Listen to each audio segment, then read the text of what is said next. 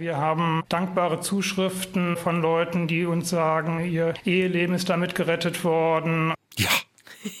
Durch was um Himmels Willen ist das denn passiert? Also von welchem Eherettungswunderding sprechen wir hier, das ein Berliner erfunden hat? 100% Berlin. Ein Podcast von RBB 888.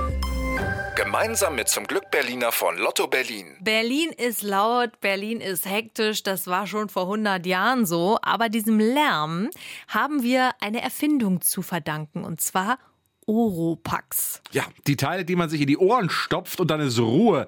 Erfunden hat die ein Berliner. Maximilian Neckwa hieß der Mann. Aber wer war das? Ja, und wie kam der drauf, dass man sich kleine Kugeln in die Ohren stopft? Kleiner Spoiler, es hat mit betörenden Frauen zu tun, deren Gesang oft tödliche Folgen hat. Also gucken wir uns den Mann genauer an. Max Neckwa wird 1872 in Schlesien geboren. Er besucht ein humanistisches Gymnasium, also liest dort auch so die Klassiker der Antike. Und nach der Schule studiert er in München Pharmazie und geht im Jahr 1900 nach Berlin. In Kreuzberg eröffnet er eine Apotheke und zwar in der Neuenburger Straße. Das ist in der Nähe vom Hallischen Tor. In seiner Apotheke verkauft er normale Medikamente, aber Neckwa erfindet auch gern neue Sachen. Zum Beispiel Bonbons gegen Husten oder ein Wunderfleckenwasser. Aber so richtig mega laufen seine neuen Produkte nicht. Also sucht er einen echten Kassenschlager. So, und jetzt äh, gucken wir uns die damalige Zeit mal kurz an. Wir sind Anfang des 20. Jahrhunderts. In Berlin boomt alles. Also wahnsinnig viele Menschen ziehen in die Stadt. Es gibt Pferdewagen, es gibt Maschinen, es ist irre laut, auch nachts. Und dabei beschweren sich auch ein paar Künstlerfreunde von Neckwa, Schriftsteller, Musiker, die sagen ihm, es ist nachts immer so laut, ich kann nicht schlafen oder dichten. Es gibt damals zwar schon ein paar Hilfsmittel gegen den Lärm, so Stöpsel aus Holz oder Metall, aber die funktionieren nicht so richtig gut und ich kann mir das jetzt beim Schlafen auch nicht vorstellen, ein Stück Metall im Ohr zu haben. Ja, das ist ein komisches Gefühl. Ja. Das scheint eine Marktlücke zu sein, denkt sich Nekwa und er erinnert sich an seine Schulzeit. Da hat er das Buch Odyssee von Homer gelesen. Ein antiker Klassiker. Und eine Geschichte darin geht so. Odysseus ist mit seinem Schiff unterwegs und er und seine Crew steuern auf eine Insel zu, auf der die Sirenen wohnen. Ja, das sind Frauen, die wunderbar singen können und damit Schiffe anlocken. Blöd nur, vor der Insel gibt es Klippen und die Schiffe, die sinken dann. Odysseus weiß das, also stopft er seiner Crew so Honigwachs in die Ohren, damit die nichts hören und sich selber bindet er am Mast fest. So, an die Story erinnert sich Nick jetzt und er probiert es auch mal mit Wachs aus. Er formt kleine Kugeln aus Bienenwachs und die stecken sich dann Versuchspersonen in die Ohren. Funktioniert so mittel. Manchmal läuft das Wachs nachts aus den Ohren, weil es so warm wird.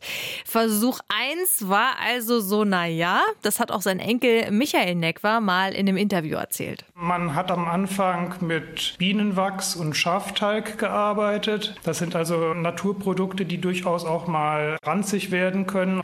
Das wurde dann im Laufe der Zeit durch Mineralwachse ersetzt und mit Vaselinen weich gemacht. Die neue Kugel ist eine Mischung aus Baumwolle, Paraffinwachs und anderen Stoffen und die funktioniert jetzt super. Nekwa nennt seine Erfindung Oropax, ein genialer Name, sagt sein Enkel. Er hat da das deutsche Wort Ohr mit dem lateinischen Bestandteil Pax, Frieden, kombiniert. Der ist absolut griffig und hat also auch wahrscheinlich, weil er so gelungen ist, dazu beigetragen, dass also Oropax zu einer so großen Marke geworden ist. Kiek mal, Oropax heißt Ohrenfrieden sozusagen. 1907 gründet er eine Firma in Schöneberg in der Bülowstraße und da stellt er jetzt seine Oropax her.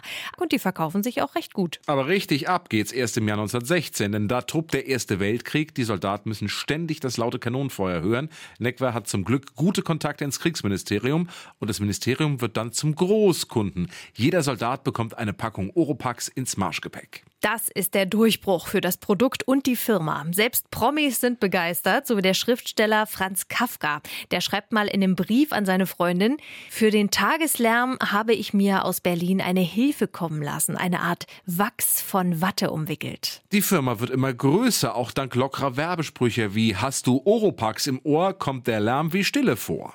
1924 verlegt Necwa seine Firma dann nach Potsdam. Er selber zieht dort in eine Villa und von dort aus aus, geht er weiter, der Siegeszug von Oropax. Am 27. Januar stirbt er dann. Seine Firma gibt es aber bis heute. Sie hat ihren Sitz in Wehrheim im Taunus und pro Jahr stellt die Firma ungefähr 30 Millionen Kugeln her. Was man aber ehrlicherweise auch noch mal kurz zumindest erwähnen muss, wie ich finde, zum hm? Thema Oropax. Es hilft ja nicht nur gegen den Straßenlärm. Ja, das Schnarchen, das wird auch leise dadurch. 100% Berlin. Ein Podcast von RBB 888. Gemeinsam mit zum Glück Berliner von Lotto Berlin.